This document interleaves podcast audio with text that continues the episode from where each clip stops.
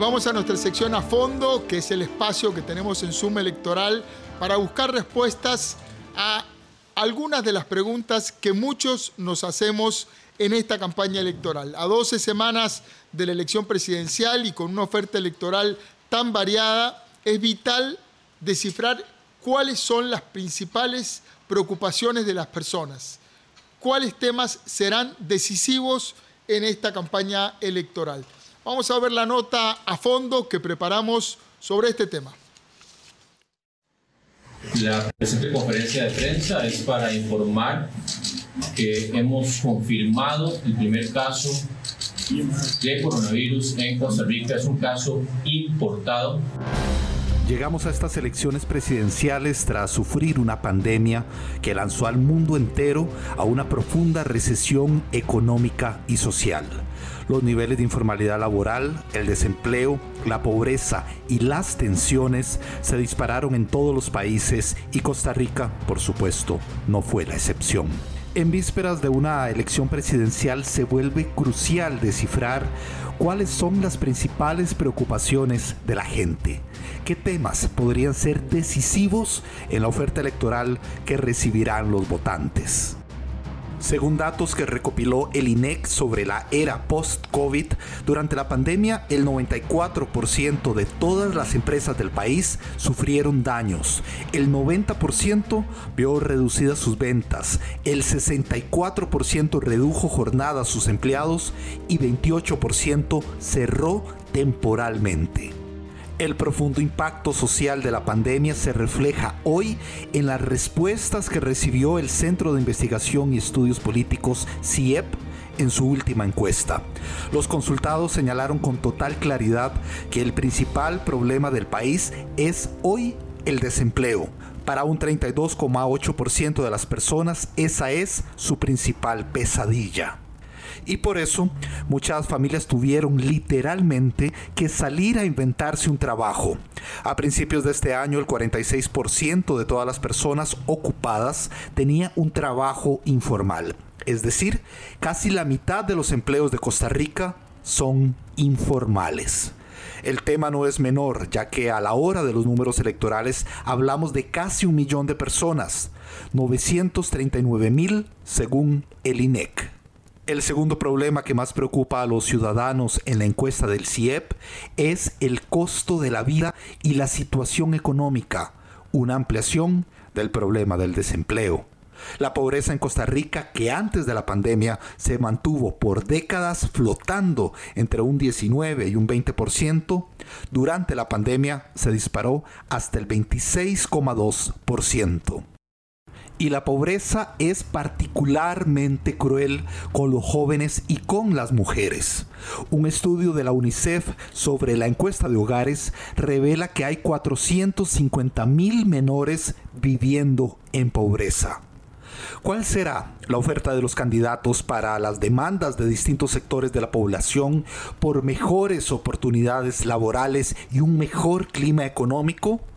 Un capítulo aparte merece el impacto que podría tener la integridad de los candidatos o sus planes contra la corrupción. ¿Cuánto pesa a la hora del voto las investigaciones judiciales? ¿Las deudas con el Estado o los escándalos mediáticos? Para un 12,1% de los encuestados por el CIEP, la corrupción es el principal problema que tiene Costa Rica escándalos con fuerte cobertura en los medios, como el caso Cochinilla, la compra de mascarillas en la caja, por ejemplo, tendrán efecto entre los electores y en su percepción de quiénes son los responsables. La revelación de un presunto sistema corrupto en la obra pública, el caso Cochinilla, afectó a la vez el desarrollo de la infraestructura, considerado un factor para la competitividad del país y sobre todo para la recuperación post-pandemia. Sin embargo, esa recuperación dependerá del desenlace del manejo de medidas sanitarias y de la eficacia del programa de vacunación contra la COVID-19, en el que Costa Rica tiene avances, pero la campaña se ha topado con obstáculos en un grupo minoritario. Más bien ha surgido conflicto por la decisión del gobierno de declararla obligatoria para sus trabajadores y pronto para acceder a sitios públicos. Varios candidatos de distinto pensamiento se han sumado también a esa oposición, aunque parece una mina poco valiosa para capitalizar en resultados electorales. En general, hay temor por el futuro del país y la continuidad de las ventajas que han gozado las últimas generaciones. La crisis fiscal compromete las posibilidades de una mayor acción del Estado, pero la solución a los problemas financieros sigue pendiente. Una de las vías, la del acuerdo con el Fondo Monetario Internacional, sigue pendiente en la Asamblea Legislativa y en el fondo acentúa el pulso ya sabido entre el sector público y el sector privado. ¿Cuál partido atraerá más a los trabajadores públicos y cómo lo hará? El menú de temas electorales es amplio y no excluye las pensiones, la solución de la brecha en la educación y la conectividad, además de la modernización del transporte público, el crecimiento de la desigualdad y un tema que ya resulta ineludible, la sostenibilidad ambiental. En renglón aparte irán las características de las candidaturas, que si de experiencia o novedad, integridad, capacidad de diálogo o estilo fuerte, algo que satisfaga a la población que espera un cambio de rumbo del país. Pero, ¿hacia dónde?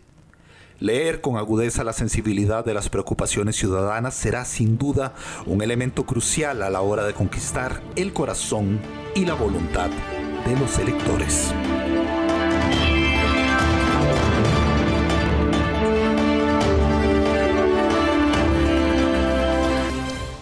Los temas están planteados para eh, la campaña electoral, pero como ejercitamos la memoria también aquí en Zoom, hay que reconocer, recordar que hace cuatro años y hace ocho años los temas eran prácticamente los mismos, incluyendo el hecho de que cada tercer año de administración cae un meteorito con algún caso de corrupción o de supuesta corrupción. Entonces, Gustavo Araya, la pregunta es, eh, ¿Cuánto ha cambiado el panorama? Los problemas están más agudizados, son los mismos porque no avanzamos en la solución estructural de algunos de nuestros problemas y se plantean cada cuatro años más o menos en los mismos términos. Los problemas eh, que surgen en las campañas electorales son prácticamente los mismos temas que han estado planteados durante años. Lo cierto del caso es que para esta ocasión lo que varía es un poco el acento que hemos tenido sobre cada uno de los diferentes temas. El tema económico, por ejemplo, para hoy en día, eh, de acuerdo con el propio eh, estudio del Centro de Investigación de Estudios Políticos de la Universidad de Costa Rica, eh, en la dimensión económica concentra prácticamente el 54% de las, de las preocupaciones. si tomamos en cuenta el desempleo, si tomamos en cuenta el costo de la vida o si tomamos en cuenta incluso el tema de los impuestos, entre los tres son un 54% de las preocupaciones de las personas hoy en día. Las mismas que hace cuatro, que hace ocho, que hace 16 años, pero en este caso tienen un poco más, digamos, de personas que la señalan. Sí, muy interesante en esto también el hecho de que eh, transcurriendo, ¿verdad? Por el aro estrecho de la situación de la pandemia, eh, la gente siente seguridad respecto del manejo de la política pública sanitaria y aunque la vacunación es un, tema, es, es, un tema resuelto, no es una angustia de la gente lo que está sucediendo con la pandemia. Definitivamente el tema de la salud y el rol de la caja es la roca o una de las grandes rocas del país. La gente está agarrada a esa roca, confía, sabe que es sólida, tiene críticas porque se, han, producido em, em, desfases, eh, gazapos importantes, el tema de la compra de mascarilla minó eh, un poco la confianza, pero es, una, es un, minar la confianza en temas de integridad. Sobre, y en hechos aislados. En hechos aislados.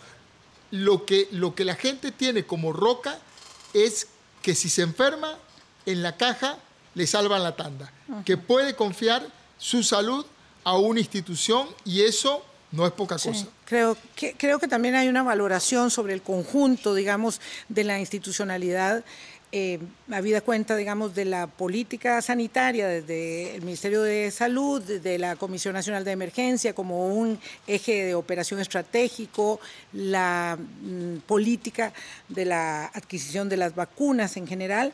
Eh, no sé si Álvaro puede señalar alguna otra consideración que nos quede eh, digamos, dentro de estas preocupaciones que eh, indudablemente marcan el tema del, desempleo como el tema estructural más eh, acuciante de los ciudadanos. Parcialmente, Vilma y Gustavo, con ustedes, en el sentido que los temas son más o menos los mismos. Lo que sí es cierto es que el ánimo es, es otro y sabemos que la campaña electoral eh, todas las votaciones tienen un componente emotivo eh, muy, muy alto que resulta determinante y por eso no es de extrañar que algunos candidatos presidenciales busquen eh, formas de transmitir más una emoción que las propuestas, porque las propuestas ya hay que ir a escucharlas a los debates, a los programas de gobierno, que ya pronto vamos a hablar de algunas de esas propuestas también, y ver si calzan esa oferta de propuestas políticas con la demanda electoral.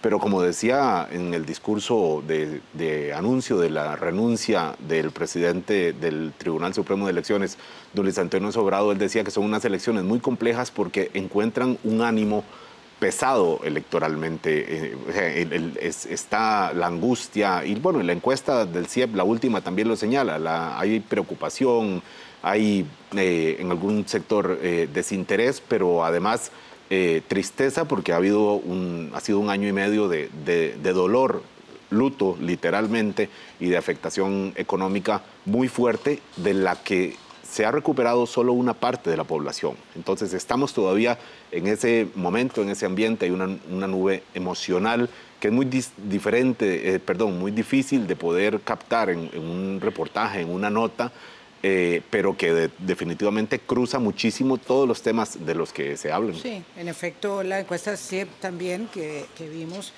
eh, en las últimas semanas marca eh, esto que dice Álvaro, el ánimo,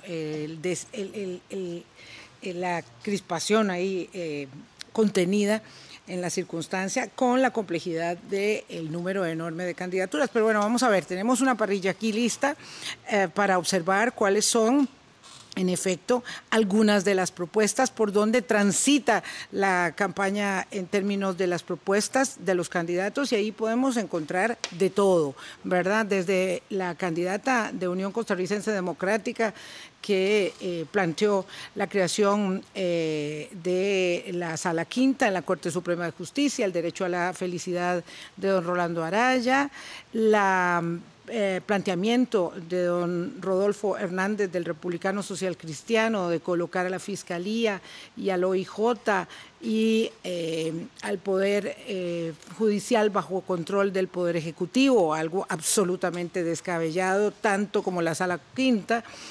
Fabricio Alvarado propuso abrir la explotación de petróleo, gas y oro para pagar la deuda del país. Todo esto puede sonar muy bien, es absolutamente irrealizable. Utilizar a los guardas privados como auxiliares de la policía, propuso José María Figueres, candidato del Partido Liberación Nacional. Entonces, estamos observando un menú de distractores, ¿verdad? Un, menú de, humo este, para ofrecerle a los candidatos, para ofrecerle al electorado que no está ubicado. el tema, como vimos las semanas anteriores, del marchamo, de la misma vacunación, ¿no? A la vacunación obligatoria, todos esos temas que ya han ido quedando de lado van dando pie a otra, digamos, a otro menú, lo cual pareciera revelar que los candidatos y sus estrategas no saben muy bien hacia dónde apuntar, porque los ofrecimientos, se sabe, no tienen sustento presupuestario. Entonces cuesta mucho ofrecer cosas. Ahí hay un fenómeno que a mí se me ocurre eh, eh, comparar con una especie de neomarxismo, pero no aplicado a Karl Marx, sino a Groucho Marx, que tenía una frase que decía, estas son mis ideas, si no le gusta, tengo otras. A la carta. A la carta. Y creo que, creo que este menú político a la carta tiene que ver mucho con lo que mencionábamos antes, con lo que mencionaba Álvaro, concretamente de la apelación a la, nota emocional. eh, yo, yo siento que muchos candidatos están tratando de hacer blanco en alguna cuerda emocional que los vincule con un sector del electorado y se han alejado de lo que tradicionalmente tenían los partidos, que era una noción ideológica. Uno sabía lo que era la socialdemocracia, lo que era el socialcristianismo, lo que era la izquierda, lo que era el liberalismo, etc. Hoy parece más un concurso, en algunos casos, un concurso de, ideas ocurrentes que de propuestas para resolver problemas de fondo. Gustavo, ¿qué dificultad tienen los candidatos en este momento, a estas alturas de la campaña, como para ir calentando y no encontrar cuál es el mensaje, cuáles son las ideas, no tienen las ideas, no tienen las propuestas, saben que la situación es en extremo compleja desde la perspectiva de las finanzas públicas como para poder ofrecer alegremente y entonces se están buscando, mm, digamos, eh, como conejo en un sombrero de dónde sacar oferta? Hay tres fenómenos fundamentales que han estado sucediendo durante esta campaña electoral, digamos, más que en otras campañas electorales en las que ha pasado el país. La primera de ellas eh, eh, tiene que ver con un eh, deterioro sustantivo que han sufrido los partidos políticos en términos generales. esa desorientación que hoy tienen los partidos políticos de no poder enfocar eh, cuáles son efectivamente los problemas ciudadanos a los cuales poder dar solución, ofrecer soluciones, se les complica. para utilizar una frase también de don Luis Antonio Sobrado de hace aproximadamente unos 8 o 10 años, que decía que los partidos políticos en Costa Rica están desenchufados de la realidad nacional, están desenchufados de los sectores productivos, están desenchufados de los sectores y movimientos sociales, están desenchufados de la ciudadanía y de muchísimos otros sectores, están desorientados realmente y se juntan con otros dos fenómenos importantes. El primero de de ellos es tratar de ganar notoriedad. Ante una parrilla, una oferta electoral de 27 candidaturas, hay una lucha en esa fragmentación de fuerzas que están colocadas, como bien decía Ernesto, unas en el lado, digamos que tratando de ser socialdemócratas, otras más liberales, etcétera, etcétera, han tratado de, han tratado de intentar eh, separarse o distanciarse de sus competidores a través de estas eh, propuestas, algunas de ellas exóticas, descabelladas, como queramos llamarles, para ganar notoriedad, para lograr ser noticia.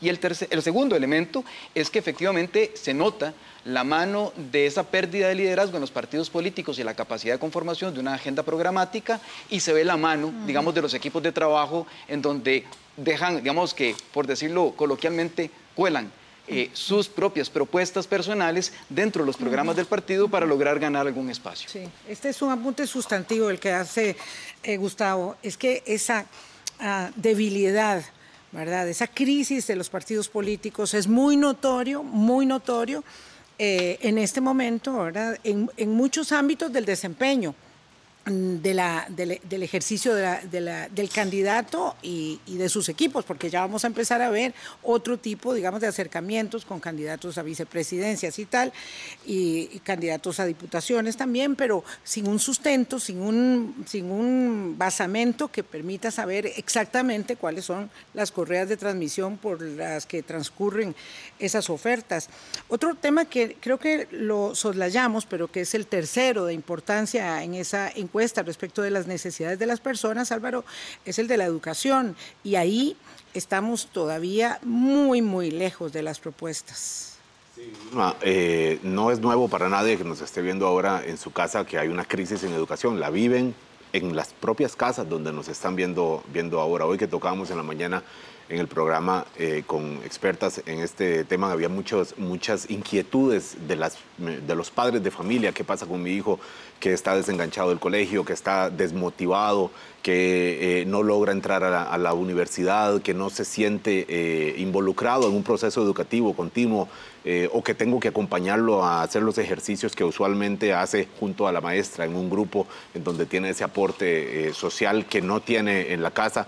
Entonces son muchísimas expresiones del ámbito educativo que me da la impresión, y esto quizá es un poco subjetivo, me da la impresión que los partidos lo están abordando de una manera casi fetichista con el tema de la conectividad digital. Y entonces se ha reducido de alguna forma la discusión educativa a un tema que sí es importante, pero que es solamente parcial en relación con el tamaño del problema, que es cómo hacer para que los eh, estudiantes en sus casas o las escuelas tengan la posibilidad de conectarse con ellos eh, de una manera fluida y mantener un proceso educativo que ahora en la pandemia es importante, pero que en adelante va a cambiar también, porque a todos, todos nos volvimos más digitales y eso es importante en adelante también. Y las propuestas de los partidos no parecen, o por lo menos no se ha visto, o no ha sido el momento, siendo benevolentes, pensemos, de llegarle al fondo de la propuesta educativa, que es muy compleja, que pasa por lo económico, que pasa por temas del manejo del, gremio, que es muy importante, del gremio educativo, eh, pero, pero que tendrán que entrarle como problema. Nadie ha dicho que es fácil, pero para eso es una campaña política y bueno, si quieren gobernar, pues el tamaño de los problemas eh, requieren igual de volumen de las, de las propuestas para poder discutir y que la gente en sus casas diga, bueno, este señor parece que sí puede enmendar la educación o este señor la, la, empeoraría, Entonces es importante ver eh, un poco más ahí. Y hay que volver a esto que decía Ernesto ahora, de, eh, cuando mencionó a Groucho Marx, hay que, hay que verlo casi desde el humor. Él era un humorista, un actor estadounidense y entonces eh, muchas de las propuestas que hay, que mencionamos ahora, solo algunas, que son ciertamente exóticas, uno dice, bueno, ¿por qué proponer, llegar a proponer ese tipo de, planteamientos y no entrarle a los temas que de verdad están afectando a la población y sobre los que se espera una demanda cierta? Sí, lo cierto es que mm, podríamos o Esperaríamos que eh, los candidatos y sus equipos puedan afinar el lápiz, porque ahora que el Colegio de Ciencias Económicas eh, con el de abogados y el de informáticos está realizando unos eh, debates que ya tienen el formato de tal de debate. ayer yo pude asistir al primero y las propuestas no estaban. Las propuestas no estaban. Es decir, los señalamientos, las acusaciones, eh, el, de, el, de, Fonatel es todo, todo un fetiche, de verdad. Eh, pero las propuestas no estaban y yo creo que ahí van a tener que afinar el lápiz. Esta campaña no puede transcurrir, Gustavo, Ernesto, Álvaro, no puede transcurrir por este camino de aquí a enero. Indudablemente eso no será así. Quizás la apuesta o lo que tiene que ocurrir es salir del kickboxing, del, de la lucha cuerpo a cuerpo, eh, del, duelo verbal, de a ver quién es más rápido mentalmente para recordar cómo atacar a, su oponente y empezar a poner temas de fondo, temas medulares, eh, soluciones medulares, propuestas medulares eh, que no están sobre la mesa en este momento. Hay un fenómeno que además se vio con mucha claridad y es que muchísimas agrupaciones llevaron al Tribunal Supremo de Elecciones programas de gobierno escritos cuando menos a la carrera, con cosas que no, que no querían proponer, programas que venían, que habían heredado de contiendas pasadas, de elecciones pasadas, y lo dicen, como lo dijo el doctor Hernández en una entrevista en, Interferencia de Radio Universidad, sin ningún tapujo. Es que había que llevar un programa y llevé este, que era el que tenía, de campañas anteriores. Bueno, eso es un síntoma ultra preocupante de, cuál es el nivel de seriedad con el que se, se toman las propuestas para el próximo gobierno. Mm. No tendremos, por supuesto, un Salvador, de eso no se trata, pero Gustavo, la campaña, decíamos, no puede transcurrir de aquí al primer domingo de febrero en, este mismo, en esta misma vía. No solamente no puede transcurrir por ahí, Vilma, sino que se está convirtiendo casi que en una, digamos, un círculo vicioso. Eh, la misma situación que vemos de cara a la ciudadanía de estas 27 ofertas electorales para la presidencia de la República les está jugando una mala pasada a los propios eh, candidaturas a la presidencia de la República, a estas 27 candidaturas, o al menos a las más serias, por decirlo de alguna forma.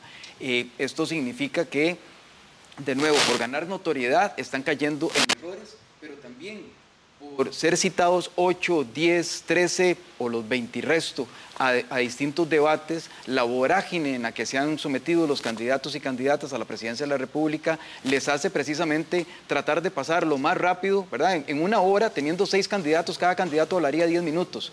No hay un debate en el cual un candidato o candidata tenga la posibilidad de hablar 10 minutos a profundidad sin que pueda ser, digamos, sin que, sin que logre efectivamente eh, mm, tratar de encontrar eh, las soluciones profundas y estructurales que se necesitan, especialmente en el tema de, eh, educación, como lo señalaba Álvaro, que sin duda alguna es un tema, digamos, que no solamente vendrá para la próxima administración, sino para los próximos gobiernos, eh, temas de salud, temas de infraestructura, etcétera, etcétera. O sea, los temas son demasiado profundos para que estemos pensando ahorita en crear una sala quinta o que estemos pensando ahorita, por ejemplo, en el derecho a la felicidad. O sea, eso denota que efectivamente las candidaturas están, digamos, en una arena movediza en que la misma circunstancia se les está convirtiendo en un círculo vicioso en el cual están cayendo presa. Sí, un minuto, minuto, dos minutos para cerrar, don Álvaro Murillo. Es que recordemos, eh, Vilma, que esta es la primera elección en la que es un requisito entregar el programa de gobierno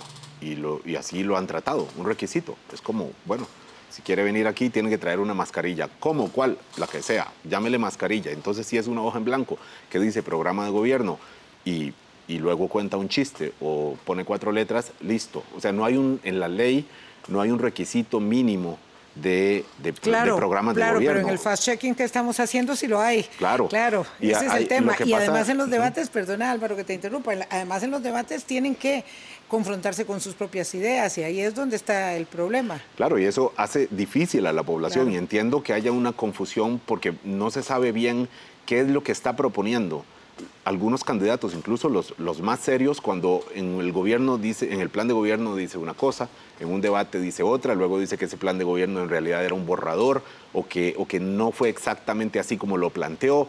Entonces corrigen ese programa de gobierno o, aclaran que eso es como, como explicar un chiste, eso no, eh, hace que no funcione la propuesta y entonces se vuelve un ambiente muy confuso para los, eh, para los electores eh, tener que tomar una decisión entre, entre esta maraña de posibilidades, algunas que son exóticas, otras que son serias, pero, pero difíciles de identificar, Vilma. Así es, estamos en Zoom electoral, son las 8.30, vamos a corte, regresamos.